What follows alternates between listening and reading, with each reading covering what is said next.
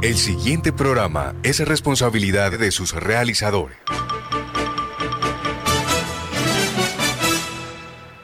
Las 5 de la tarde, las principales noticias del día alcanzaron su desarrollo. A las 5 de la tarde, el entretenimiento se hace más necesario. A las 5 de la tarde, podemos reunirnos todos y producir para ustedes. Cae la tarde. Cae la tarde. La manera diferente de hacer radio. Cae la tarde por Radio Ya. Lunes a viernes. Cae la tarde, cae la tarde, cae la tarde. Conduce Jimmy Villarreal. Strumming my pain with his fingers, singing my life with his words, killing me softly with his song,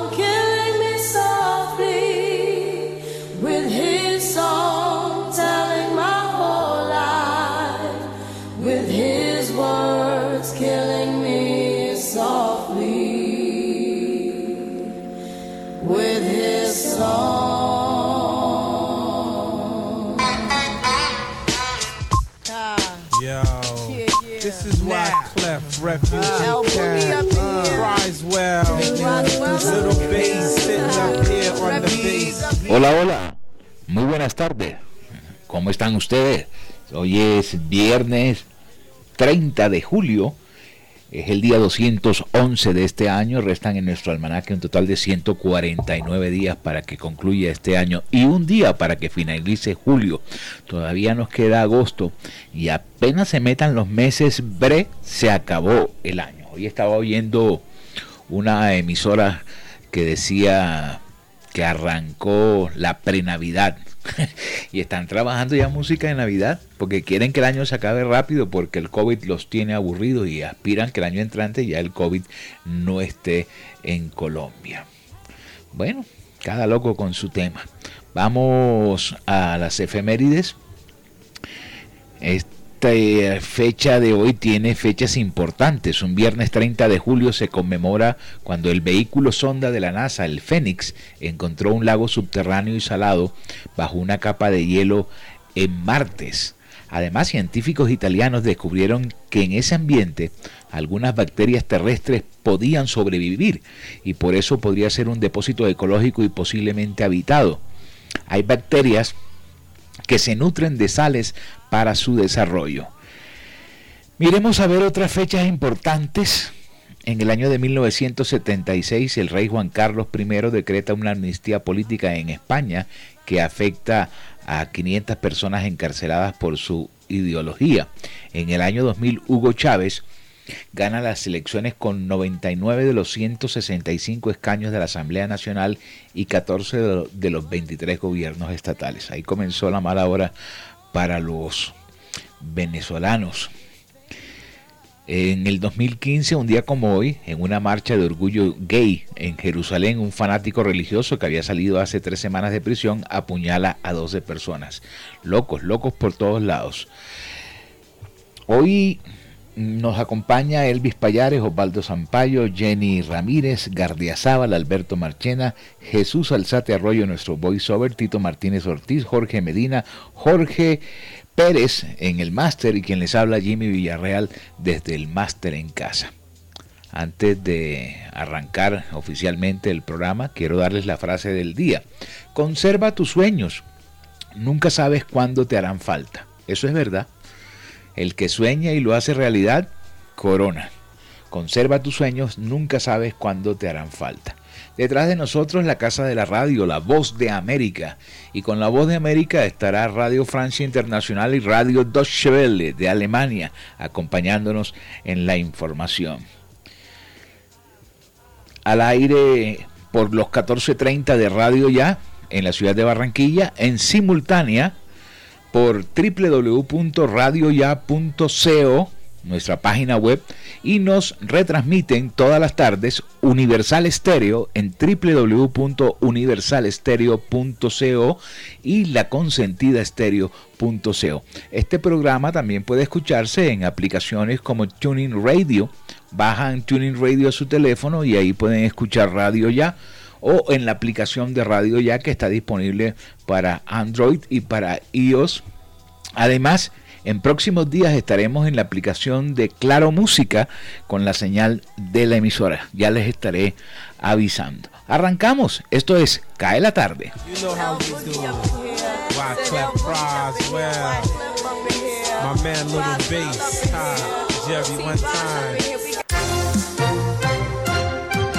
Elvis Payares Matute. Barranquilla. La tasa de desempleo en la ciudad y el área metropolitana fue de 11,9% en el mes de junio. Barranquilla y su área metropolitana registraron la menor tasa de desempleo entre las cinco principales capitales del país para junio. Así lo señaló hoy el Departamento Administrativo Nacional de Estadísticas DANE en su reporte del mercado laboral para el sexto mes del año. En detalle, la principal conurbación del Atlántico reportó una tasa de desempleo de 11,9%, siendo la cifra más baja dentro de los cinco principales centros urbanos. A Barranquilla y su área metropolitana le sigue Bucaramanga con 14%, Medellín 15,3%, Bogotá 18,4% y Cali con 20,1%. En el sexto mes del año, la entidad registró 838 mil personas ocupadas, es decir, una recuperación de 120 mil empleos frente a los 718 mil en el mismo mes del año pasado. Al mismo tiempo, se evidenció una reducción de 10.000 personas desocupadas, pasando de 123.000 en junio de 2020 a 113.000 en el mismo mes de 2021. Atención, el presidente Duque promulgó el Internet como servicio público esencial. Desde el municipio de Arroyo Hondo, jurisdicción de Bolívar, el presidente de la República, Iván Duque, hizo la presentación de la iniciativa Hogares Conectados, por medio de la cual se promulga la ley de Internet como servicio público esencial y universal en Colombia. Duque anunció además que vamos a llegar muy pronto a un millón de hogares conectados con Internet de alta velocidad, recalcando que será una labor de los gobiernos locales cumplir con que el Internet llegue a esos hogares. Bogotá. Cae red del clan del Golfo que explotaba sexualmente a colombianas en China. Las autoridades propinaron un golpe a las redes de trata de personas en Colombia. Miembros de la Dijín, Migración Colombia y Fiscalía desarticularon una organización delincuencial dedicada a la trata internacional de personas en la modalidad de explotación sexual y que tendría nexos con el clan del Golfo. De acuerdo con las autoridades, la investigación comenzó con la denuncia de una colombiana repatriada desde Guangzhou, China, a quien mediante engaños le ofrecieron empleo como dama de compañía en esta ciudad con un salario aproximado de 3 mil dólares mensuales. Sin embargo, todo cambió cuando arribó al país asiático donde fue sometida al ejercicio de la prostitución. En total se realizaron tres diligencias de registro y allanamiento en Pereira, San Juan de Urabá y Villavicencio, donde se hicieron efectivas cinco órdenes de capturas. Además, se logró establecer que uno de los indiciados, conocido como el patrón, al parecer pertenecería a la subestructura Zuley Guerra del grupo armado organizado, donde era con el alias de El Médico. Barranquilla. Sandra Gómez Molina es la nueva directora del Carnaval de Barranquilla. La comunicadora social Sandra Gómez Molina fue presentada hoy como la nueva directora del Carnaval SAS en un evento programado por el alcalde de Barranquilla, Jaime Pumarejo. Gómez Molina llega al cargo dejado vacante por la arquitecta Carla Celia, quien estuvo 11 años al frente de la fiesta más grande de Colombia. La nueva directora de Carnaval SAS es comunicadora social egresada de la Universidad Autónoma del Caribe. Tiene estudios en alta gerencia, además de una maestría en EAE Business School. Atención, habrá cuarto pico de pandemia en Colombia si no se controlan relajamientos de medidas. Diferentes organizaciones y profesionales de la salud de Colombia hicieron un llamado a no bajar la guardia con las medidas de autocuidado en medio del descenso de las cifras de personas contagiadas y víctimas por el COVID-19. La gerente médica de la Clínica del Occidente, Diana León, afirmó que ahora la preocupación está concentrada en el número de pacientes que llegan a las unidades de cuidados intensivos en estado grave con otras enfermedades distintas al virus. Agregó que esta situación se le debe sumar el desabastecimiento de insumos y cansancio de los profesionales, que se convierten en los nuevos retos para enfrentar. Dijo que es importante enfatizar que cuando se presentan las olas por el nuevo virus, se debe estar nuevamente preparado con profesionales de la salud, pero también con insumos. Cae la tarde. Cae la tarde. Cae la tarde. La voz de América. Noticias del mundo.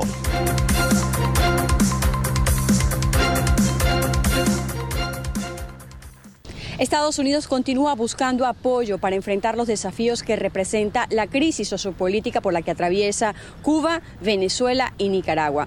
Así lo dijo el secretario de Estado de Estados Unidos, Anthony Blinken, durante una llamada telefónica que sostuvo con el recién nombrado ministro de Asuntos Exteriores de España, José Manuel Álvarez. Durante la llamada telefónica, Blinken destacó las acciones que Estados Unidos está implementando para garantizar el bienestar de los cubanos y su posición con relación al derecho que estos poseen a la reunión pacífica, a la libertad de expresión y la democracia. Por otra parte, el presidente de Estados Unidos, Joe Biden, nominó el jueves al profesor de origen cubano Francisco Mora como el nuevo representante de Estados Unidos ante la Organización de Estados Americanos. Mora, un experto en relaciones internacionales y con larga experiencia en la docencia universitaria en Florida, sustituirá al también cubano estadounidense Carlos Trujillo, nombrado por la administración del expresidente Donald Trump. Y en otras noticias, Estados Unidos informó el jueves que su economía avanzó un 6.5% en el periodo de abril a junio, un ritmo anualizado ligeramente más rápido que en los primeros tres meses del año, en la medida en que el país recupera su equilibrio tras la devastación económica producto de la pandemia del coronavirus. El tamaño de la economía estadounidense, de casi 23 billones de dólares, ahora supera su nivel anterior a la pandemia, ya que se recupera más rápido de lo que muchos economistas habían pronosticado durante el pico de cierre de empresas hace más de un año. Desde Washington, Sofía Pisani, Voz de América. Cae la tarde, radio para compartir un café. Cae la tarde, radio para compartir un café. Strumming my pain with his fingers, singing my life with his words, killing me softly with his song. 5 de la tarde, 12 minutos, bonito ese cover de Mátame suavemente con tu canción. Miremos a ver quién nació un día como hoy. Un 30 de julio del año de 1947 nació Arnold Schwarzenegger, actor político físico-culturista austriaco nacionalizado norteamericano. En el año de 1948 nació Jean Reno, actor hispano-francés. Em, en el año de 1963 Lisa Kudrow, actriz norteamericana. 1970 Christopher Nolan, cineasta británico. 1971 Elvis Crespo, cantante puertorriqueño, muy conocido por estos lados. ¿Quién falleció un 30 de julio? Vamos a ver, miremos aquí el listado que nos llega a nuestra mesa de trabajo. 2001, Anton Schwarzkopf, ingeniero alemán, creador de un famoso laboratorio de unos tintes. 2007, Ingmar Beckelman, cineasta sueco. 2014, eh, Julio Grondona, dirigente deportivo argentino y vicepresidente senior de la FIFA, era el dueño de, del fútbol en la Argentina. Hoy se celebra el Día Internacional de la Amistad. Saludemos a todo el mundo en el día de hoy. 5 de la tarde, 14 minutos. Espérate, Jorge, voy a colocar el tema del día. Estamos de arrepentimiento, viernes de arrepentimiento. Me arrepiento de.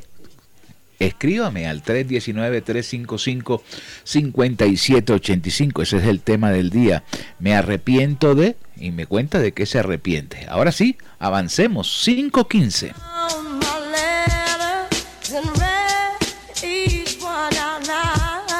Cae la tarde. Cae la tarde. Cae la tarde. Osvaldo Zampayo y Jenny Ramírez con los personajes.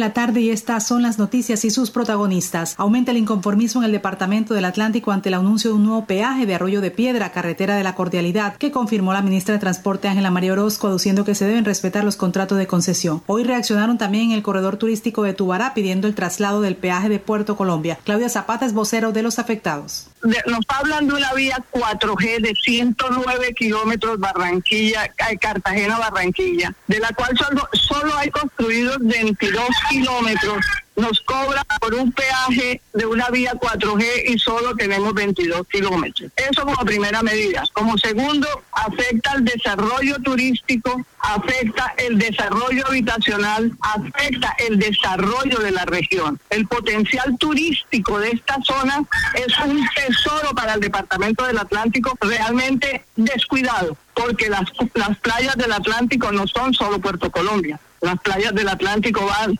desde Puerto Colombia hasta Boca Tocino, que es una playa hermosa que pocos conocen. Entonces, ¿por qué no queremos peaje? Porque nos afecta. Más de 4 mil millones de pesos fueron entregados hoy a 867 víctimas del conflicto en el municipio de Soledad. El director de la unidad de víctimas, Alfredo Palencia, nos explica quiénes fueron los beneficiados y cómo se priorizaron. En el caso del Departamento del Atlántico, eh, en lo que ha corrido de, de la vida institucional de la unidad, van se han invertido unos 185.712 millones de pesos por concepto de indemnización y llevamos en términos generales eh, indemnizadas unas 25.000 víctimas aproximadamente. Entonces hoy vamos a estar con la compañía del señor alcalde de Soledad, con un representante del orden nacional de la Unidad para las Víctimas, el doctor eh, Guillermo Plata, eh, en esa jornada para, para que la persona reciba su indemnización y pueda disponer de los recursos. Desde hoy comenzó la vacunación de mayores de 25 años con agendamiento. En el Atlántico hay 20 municipios con unificación de inmunización desde los 18 años y en el distrito de Barranquilla se anuncia que los mayores de 25 pueden asistir sin agendamiento. El secretario de Salud Humberto Mendoza nos explica. Hoy iniciamos 25 y más años sin cédula. Las gestantes mayores de 12 semanas de embarazo o gestación de 12 a 24 años con comorbilidades con la vacuna Pfizer, de 12 eh, a 17 y de 18 a 24 con la vacuna Moderna. A seguir las instrucciones de en,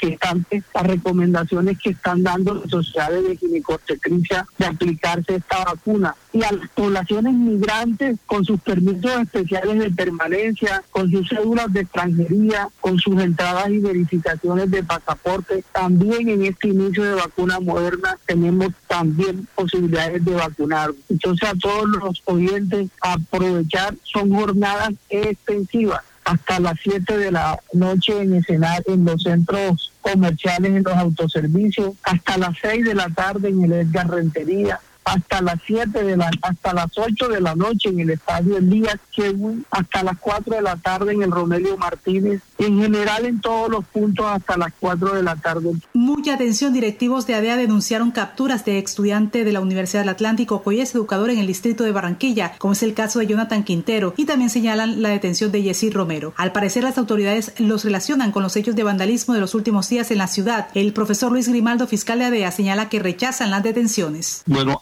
ambos jóvenes, eh, tanto Jonathan como Yesid, se encuentran en la URI de la Fiscalía. Eh, ahora mismo le estamos colocando la Oficina de Derechos Humanos, estamos colocando la personería, estamos colocando los abogados para que entren en la audiencia y mirar de qué lo acusa el Estado a estos jóvenes, de qué lo acusa. Pues son jóvenes que acaban de salir de la universidad, tienen apenas cuando mucho un año de, ser profesionales. Los sacaron de la casa ambos. Yesid eh, eh, viven allá en el barrio La Playa y su casa fue totalmente destruida. Yesir Romero, su hermana es maestra, por eso sabemos a letra menuda lo que está pasando. La hermana de Yesir es maestra, también graduado con ellos mismos en la misma época y está nombrada en el Departamento del Atlántico. Son muy jóvenes, tienen 23, 22 años y son profesionales. Hoy no tienen nada que ver con ningún proceso de violencia o de vandalismo que hay allí y queremos conocer las pruebas, pero nos preocupa y el informe que nos dan aquí en la URI es que hay 25 órdenes de allanamiento y que estos son los dos primeros. Para acá en la tarde, Jenny Ramírez y Osvaldo Zampayo. Cae la tarde, cae la tarde, cae la tarde. Señal internacional, Deutsche Welle, desde Alemania.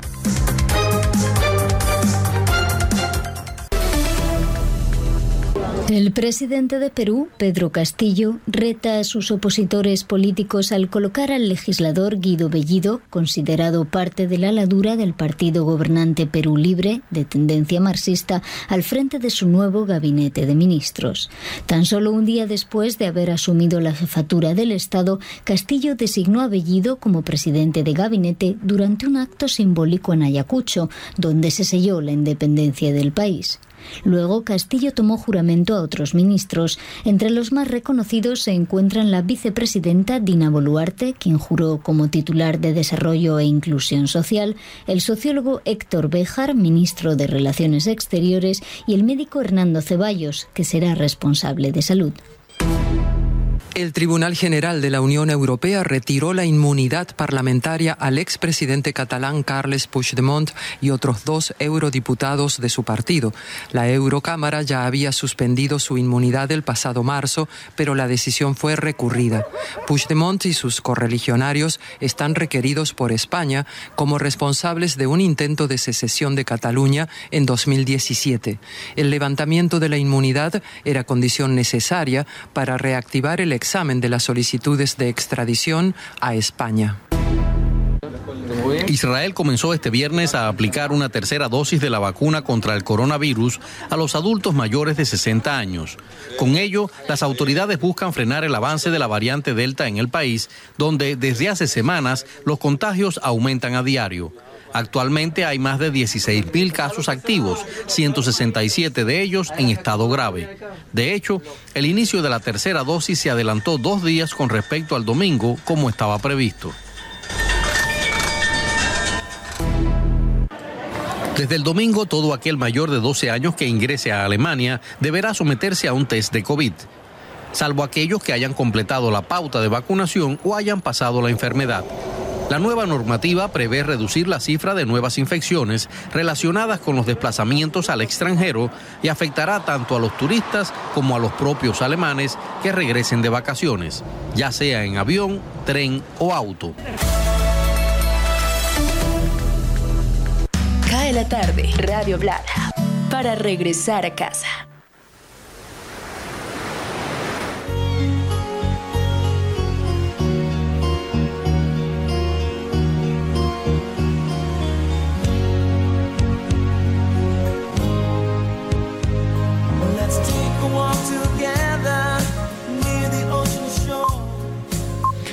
5, 22 minutos, esa es la agrupación Cool and the Gang. Tuve la oportunidad de verlos una vez en Estados Unidos y una vez en Bogotá. Son espectaculares, todavía siguen eh, vigentes.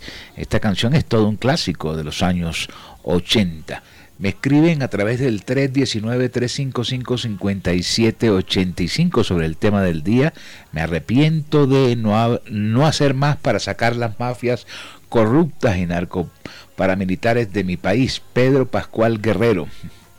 Vamos a ver aquí. Víctor Chamá dice, me arrepiento de haber fumado tantos años, viejo Jimmy. Dejé el cigarrillo hace ocho años. Debí respirar más. Eh, Elena Montero, me arrepiento de haber admirado a Hugo Chávez, Fidel Castro, Yasser Arafat y otros pocos de bandidos que no quiero mencionar. Bueno, ¿cómo está la temperatura a esta hora, mi estimado Jorge, aquí en Barranquilla? Jorgito. Aquí estoy, mi estimado. Ah, bueno, me el asusté. duendecillo, apareció el duendecillo. Ah, Cerrando el micrófonos. duendecillo.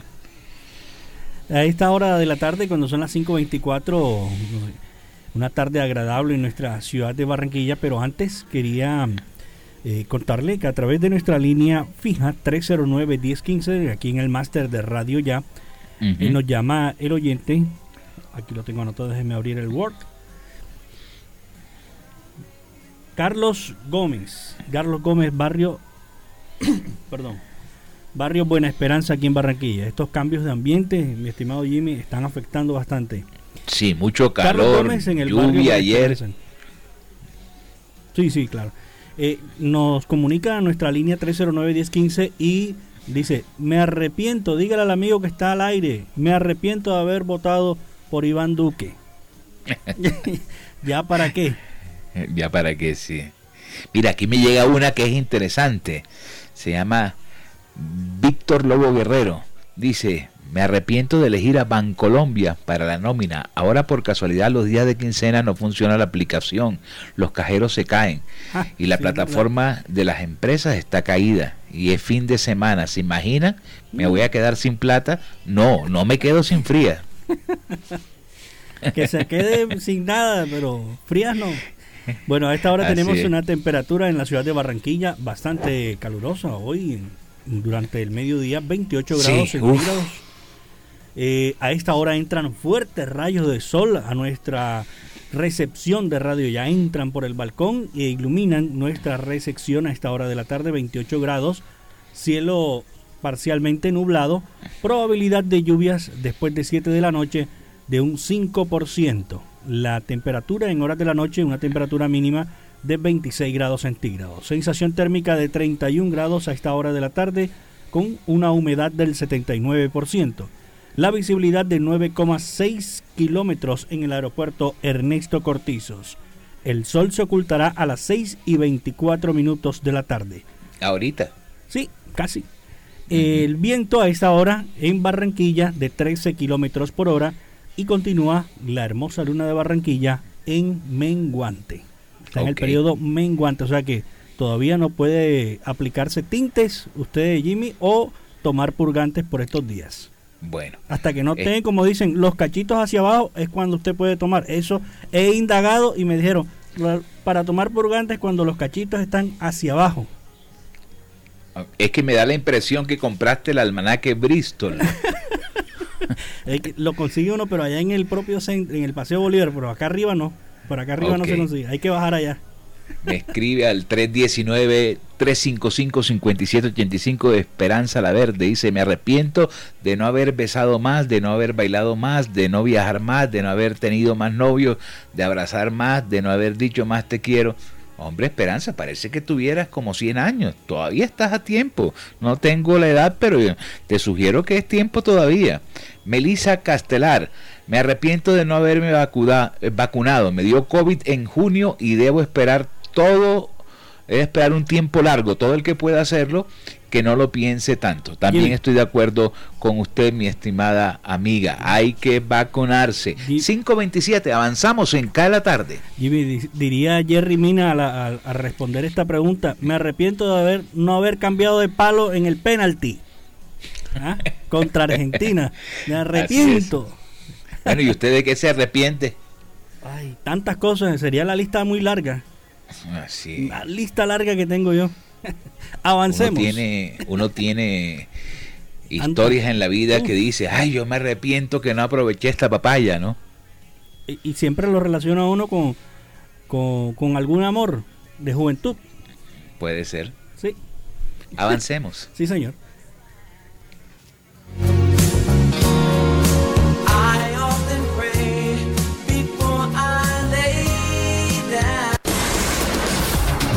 En acción.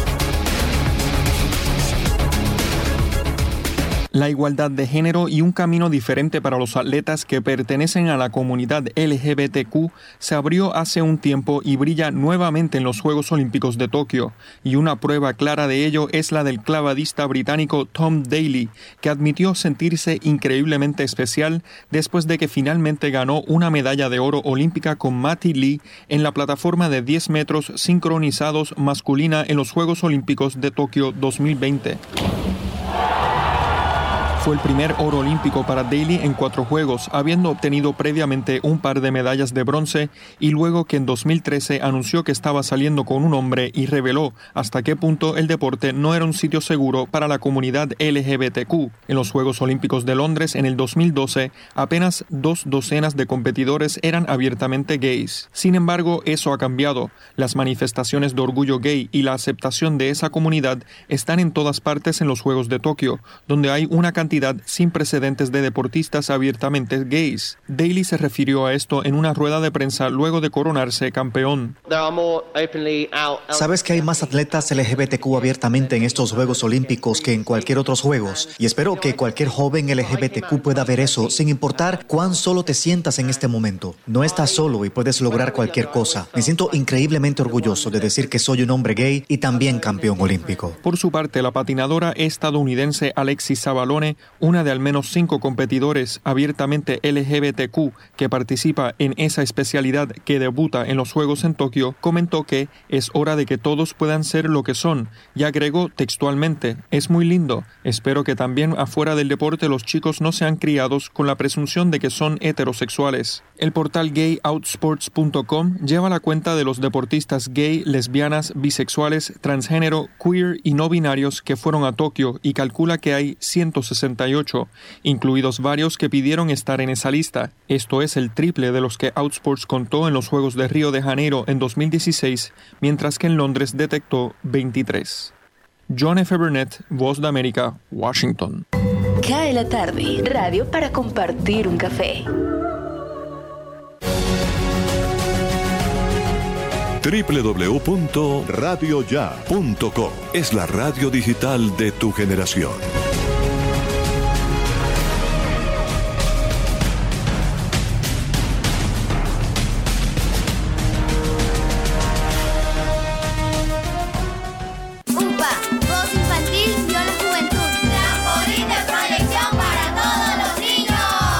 La Unidad Porteña de Aprendizaje UPA, formalización del proceso Voz Infantil o la Juventud en Puerto Colombia, es una institución educativa con énfasis en comunicación y orientada por una filosofía mariana carmelita. Contamos con capilla, emisora virtual y el único observatorio astronómico de la región Caribe. Para mayores informes, comuníquese al teléfono 309-9312 o al 318-3037-246. La Unidad Porteña de Aprendizaje UPA está ubicada en la calle 4A, número 1328, en Puerto Colombia. Unidad Porteña de Aprendizaje UPA, un proyecto de amor.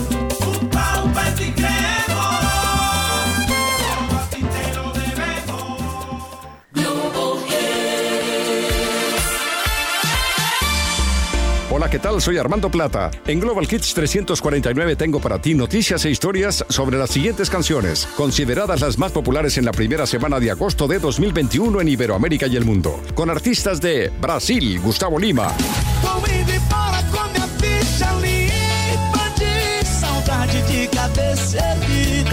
México, Julián Álvarez. Quiero amanecer oyendo los corridos que cantaba el Chaca y el viejo Chalino. Ya te la sabes. Corea del Sur, BTS.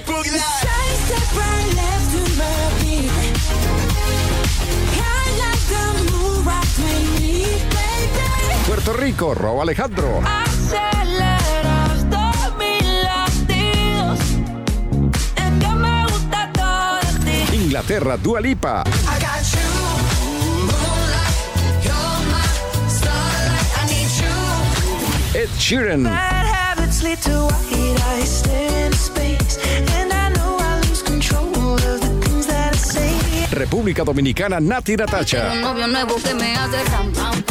pam.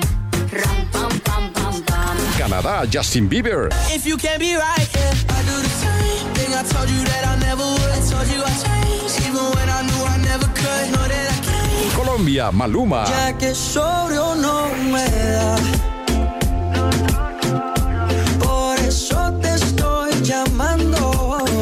Shakira. Wait up.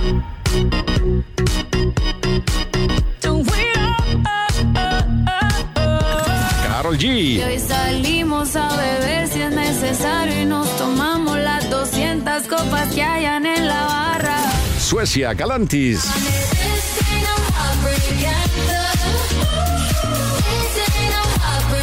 Estados Unidos, Skrillex. Yo solo sé que montaron.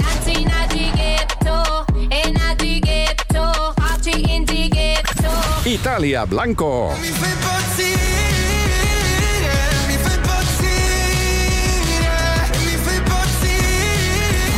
No te pierdas Global Hits 349, escúchalo y colecciónalo. Noticias Ya es información, análisis, opinión en Barranquilla y el Caribe. Sintonízate en los 94.1 FM de Uniautónoma Estéreo y los 14.30 AM de Radio Ya.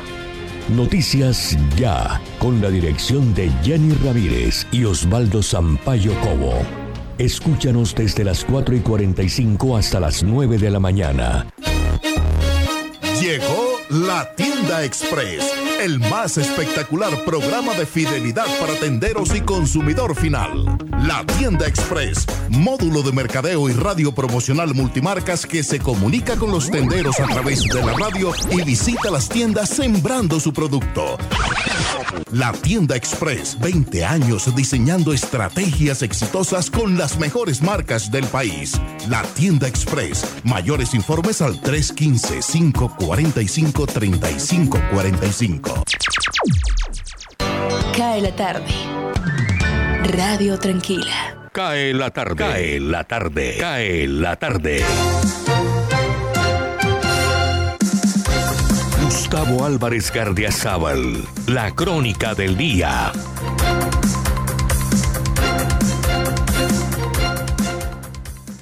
La corrupción no es solamente de Colombia.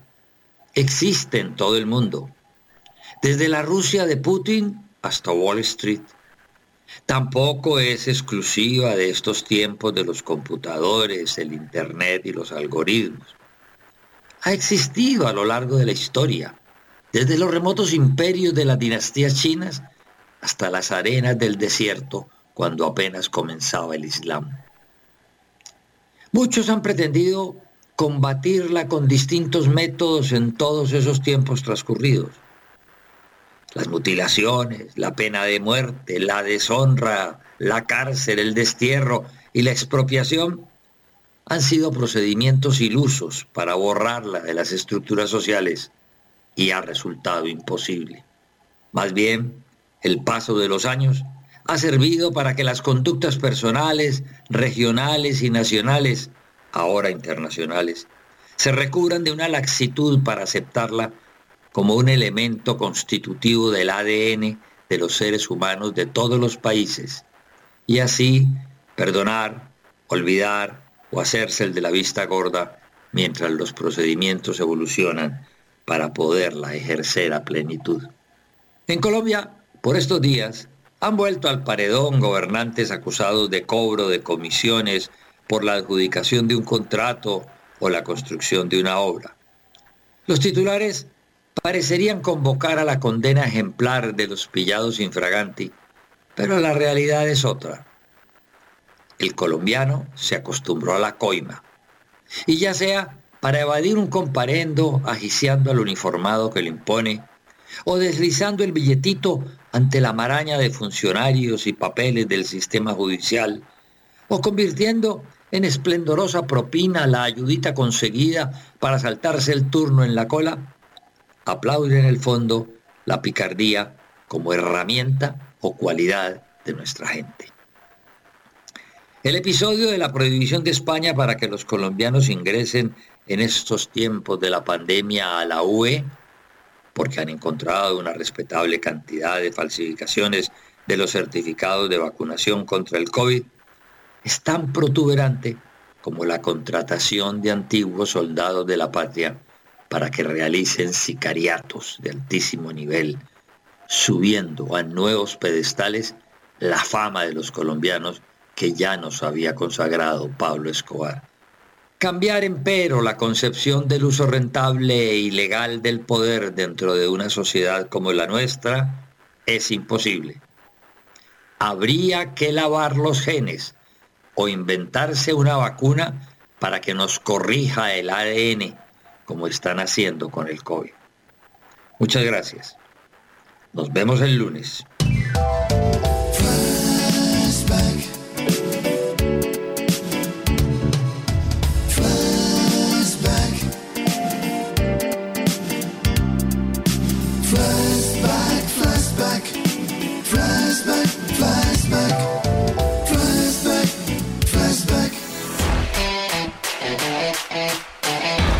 Un 30 de julio del año 2001, hace 20 años. Miren cómo pasa el tiempo. 20 años. The Strokes lanzó su álbum debut, Is This It?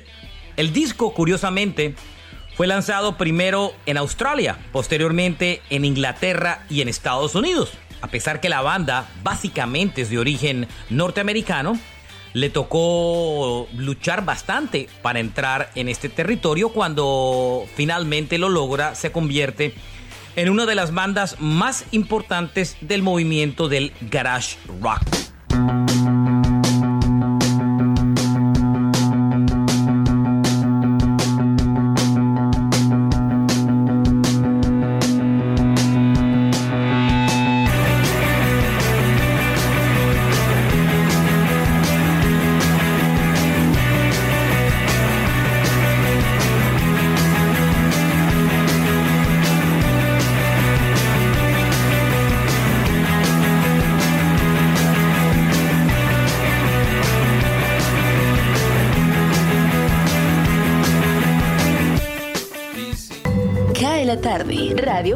Compartir un café.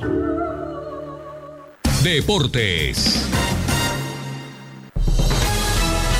Bienvenidos estimados oyentes a Deportivo Internacional de la Voz de América. Henry Llanos les informa. La sudafricana Tatiana Schumacher fue la estrella de la jornada al imponer hoy viernes el primer récord mundial individual en la natación de Tokio 2020. No fue la única que brilló. Evgeny Rylov completó el doblete en estilo dorso. Emma McKeown le dio a Australia otra presea de oro y China regresó al escalafón más alto del podio. En tanto, por primera vez en estas Olimpiadas, los estadounidenses pasaron toda la sesión viendo a otros colgarse las medallas de oro. Schumacher, la sudafricana de 24 años, ganó los 200 metros estilo pecho con un tiempo de 2 minutos 18.95 segundos, superando el récord anterior de 2.19.11 que impuso la danesa Reich Moller Pedersen en los campeonatos mundiales de 2013 en Barcelona. Fue el tercer récord mundial que cae en el centro acuático de Tokio, pero los dos previos fueron en relevos femeniles.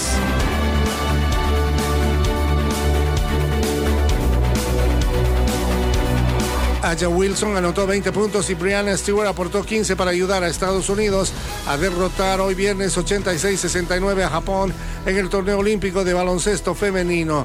Estados Unidos llegó a 51 victorias consecutivas desde el encuentro por la medalla de bronce en Barcelona de 1992, a pesar de que el equipo lució lejos de su mejor nivel en los dos primeros partidos en la superarena de Saitama. Siento que desde hace años les digo que hacemos que parezca fácil algo que es realmente muy difícil, declaró Schubert, una de las jugadoras. Ahora que nos ven, se los dijimos, es muy difícil. Eso no quiere decir que no vayamos en la dirección correcta, dijo una de las representantes del equipo de baloncesto de Estados Unidos. En el fútbol internacional en Austin, Texas, la fortuna estuvo del lado de Estados Unidos, que sufrió de nuevo, pero siguió en la lucha por el título de la Copa de Oro. Jaycee Sardes mandó a las redes una de las escasas opciones de la selección estadounidense que venció 1 por 0 a Qatar para clasificarse por décima segunda ocasión desde 1991 al duelo por el título del torneo de naciones de la CONCACAF. Sardis ingresó como suplente en los primeros minutos del complemento y apareció en el área para rematar un pase de Nicolás Joachini a los 86 minutos. Qatar controló la mayor parte del duelo, pero su suerte cambió cuando Hassan al-Haidos echó por encima un cobro penal a los 60 minutos. Con este resultado, el equipo de Estados Unidos estará enfrentando a México por las finales. Y hasta aquí Deportivo Internacional, una producción de La Voz de América. Cae la tarde, cae la tarde, cae la tarde. Conduce Jimmy Villarreal. Where's all my soul sisters? Let me hear your flow, sisters. Hey, sister, go, sister, soul, sister, flow, sister. Hey, sister, go,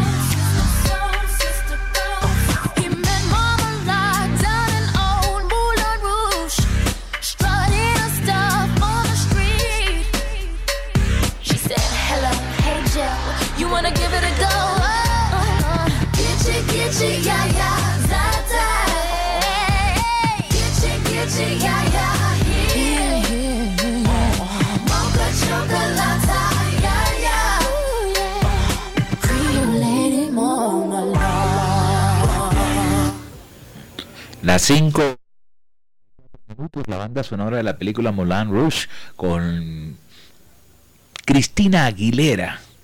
Llegó el reporte del COVID-19 para hoy En Colombia, 9.462 nuevos casos, 9.872 recuperados y 306 colombianos fallecidos.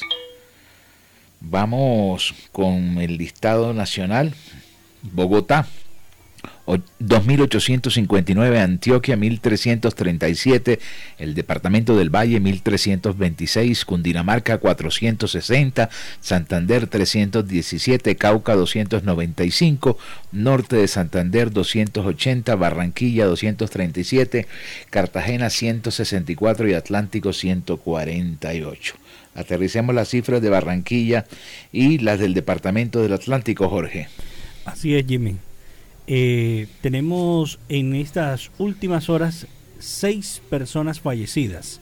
Pero antes de hablar de las fallecidas, reiteremos, 385 nuevos casos en el departamento del Atlántico, 237 en Barranquilla y 148 en los municipios.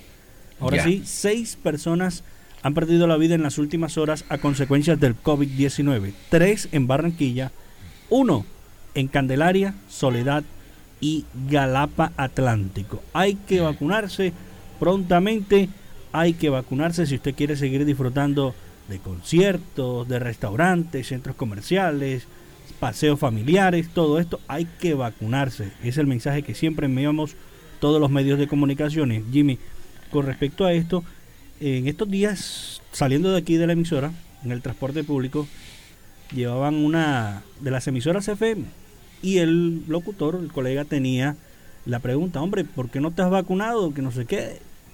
Y mucha gente, ahora la moda es mandar las notas de voz. Sí. Un tipo molesto. Oye, pero ¿para qué preguntan tanto eso? No inviten a nadie a vacunar. El deber de con los medios de comunicación es decir, hay que vacunarnos. Hay Así que están las vacunas, vayan, vacúnense quien se quiera vacunar.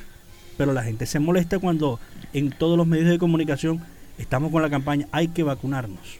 La gente se Imagínate, molesta. la empresa, la empresa privada en los Estados Unidos va a pagar 150 dólares a todos los empleados que no se han querido eso. vacunar y que vayan a vacunarse. Y el gobierno está instando a los alcaldes y gobernadores de los diferentes estados a que den 100 dólares a todo aquel que se vacune.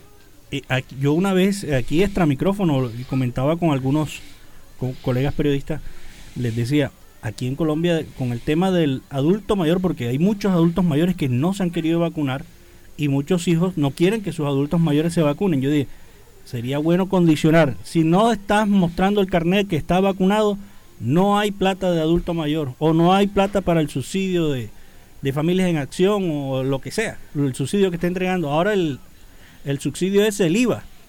Entonces, si no estás vacunado, no hay.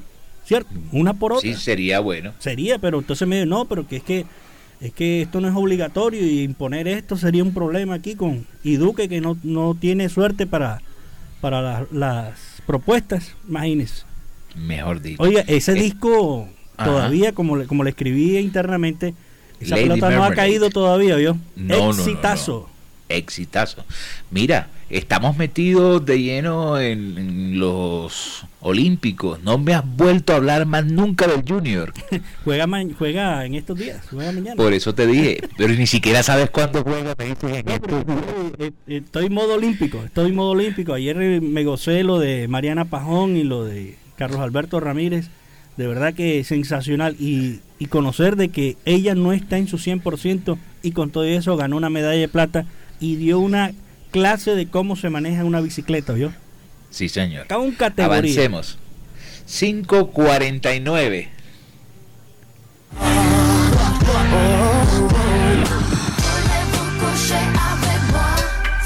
Cae la tarde, Radio Blada, para regresar a casa. Indicadores económicos. Les saluda Tito Martínez Ortiz. Por falta de recursos para terminar el proyecto Hidro Ituango, la empresa EPM le solicitará a la alcaldía de Medellín presentar ante el Consejo Municipal la autorización para vender la participación de Tigo en el proyecto. Esto sería un proceso para enajenar la participación no controlante en UNE EPM Telecomunicaciones SA e Inversiones Telco SAS. Con la venta, la empresa espera cumplir efectivamente con los compromisos adquiridos en el plan de inversiones 2021-2023 por valor de 11.2 billones de pesos. De esta forma, la inversión total del proyecto ascendería a los 18,3 billones de pesos y buscaría recaudar entre 1.5 y 1.7 billones de pesos al año para generar el 17% de la energía del país. Cae la tarde, radio para compartir un café. Cadena de noticias. Estados Unidos abrió investigación por ataque a la Brigada 30 del Ejército y podría extraditar a los implicados. La unidad para las víctimas entrega libreta militar a 109 jóvenes en Putumayo. Mariana Pajón consigue su tercera medalla olímpica.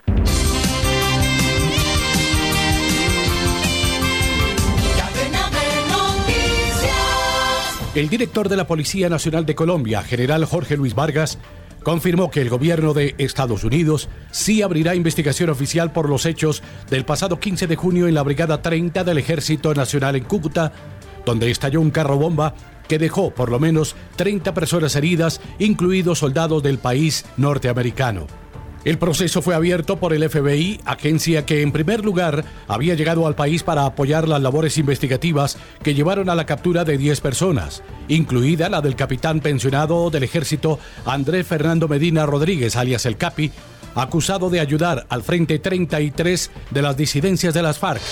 Una nueva jornada de entrega de libretas militares adelantó la unidad para las víctimas durante la mañana del 29 de julio en las instalaciones del Instituto Tecnológico del Putumayo de Mocoa, en coordinación con el Distrito Militar número 62 del Ejército Nacional. Las recibieron 56 jóvenes de los municipios de Mocoa, Colón, San Francisco, Santiago, Puerto Caicedo, Puerto Asís y San Miguel. La próxima jornada de entregas de libretas se llevará a cabo este viernes 30 de julio en el municipio del Valle del Guaymués, donde otros 53 jóvenes recibirán su documento. Durante la vigencia del 2021, más de 200 libretas militares han sido entregadas en el departamento del Putumayo a población víctima del conflicto armado.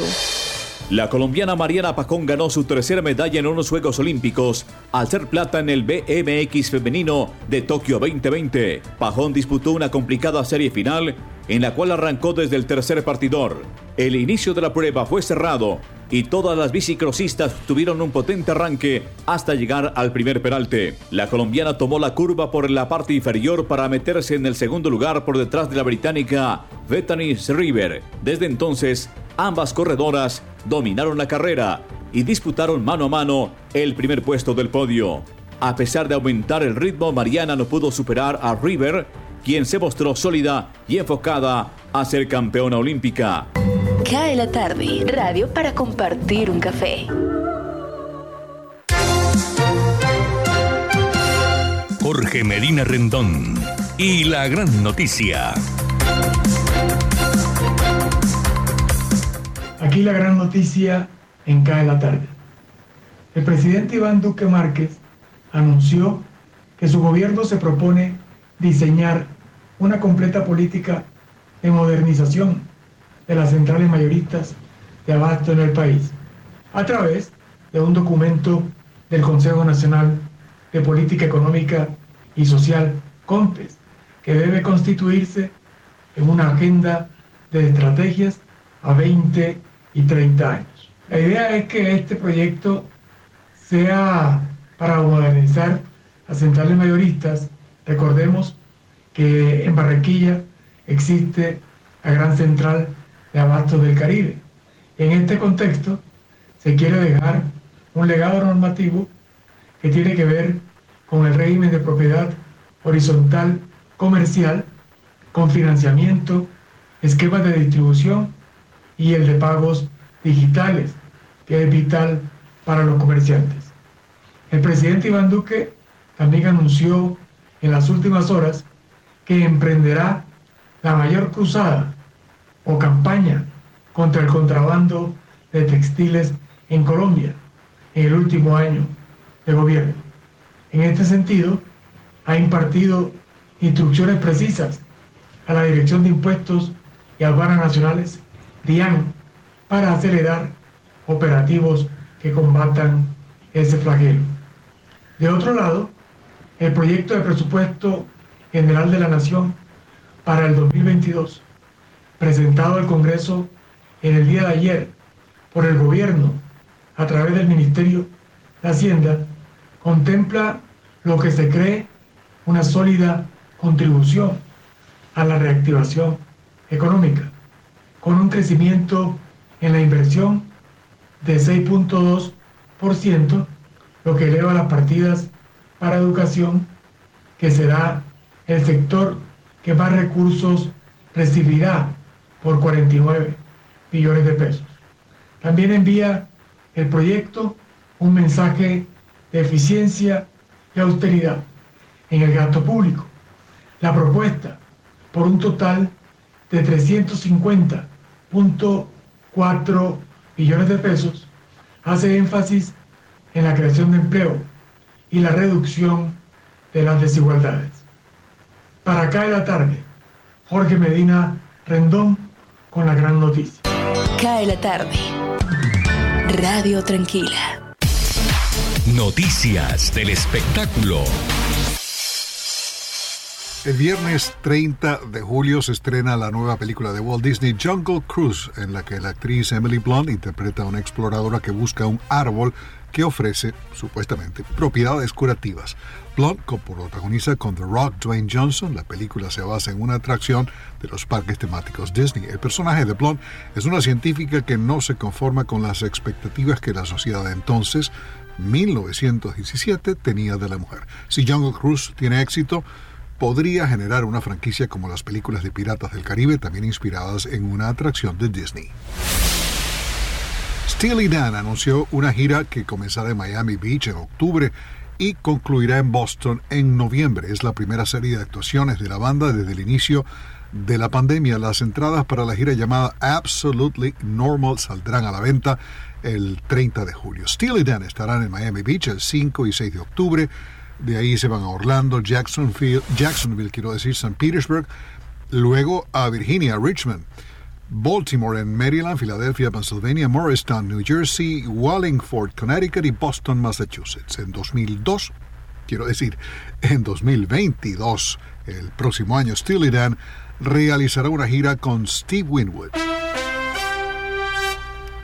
Nos vamos a 1979. Michael Jackson estrena Don't Stop Till You Get Enough de su quinto álbum en solitario, Off the Wall. El sencillo se ubicó en la cima de las carteleras Hot 100 y Rhythm and Blues le valió al artista Grammy a mejor voz masculina de Rhythm and Blues.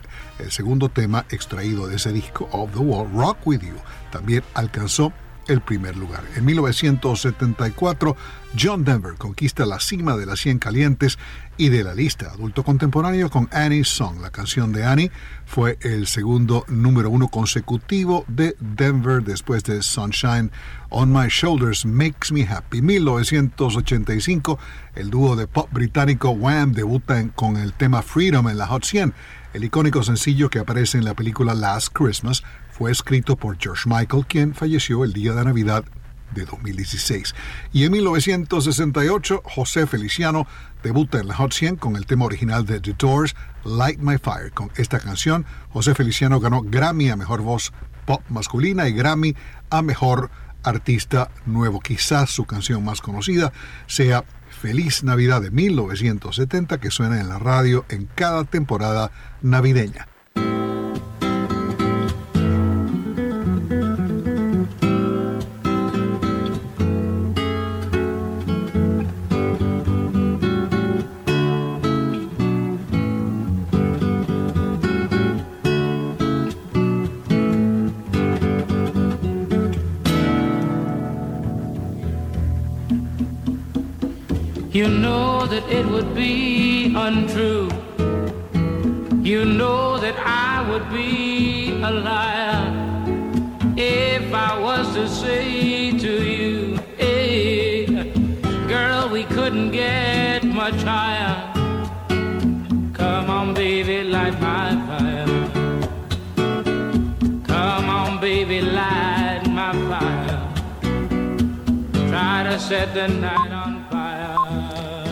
Buena versión de Light My Fire con José Feliciano. Yo tuve la oportunidad de ver a Feliciano, hombre, más de cinco veces.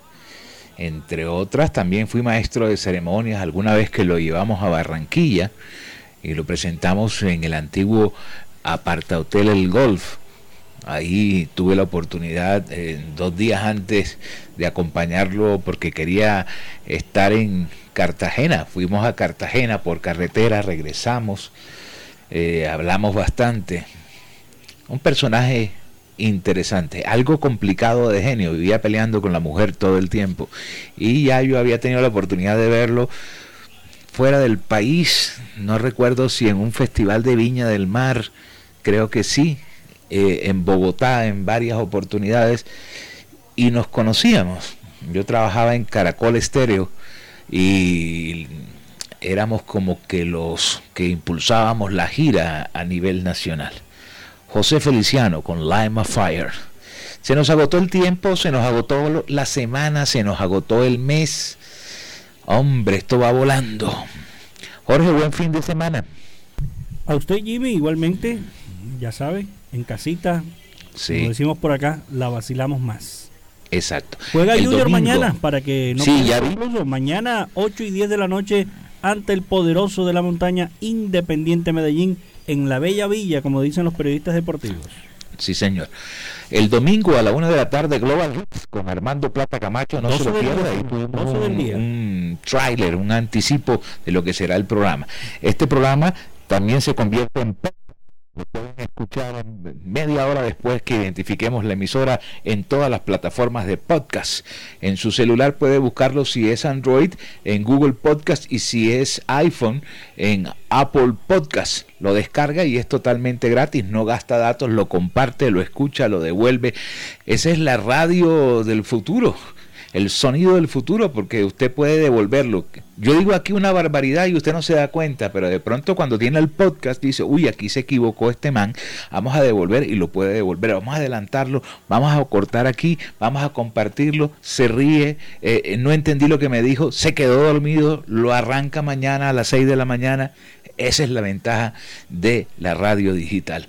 Jorge Pérez en el máster, mi coequipero y quien les habla Jimmy Villarreal, les decimos como siempre, el lunes esperamos hacerlo mucho mejor. Feliz fin de semana.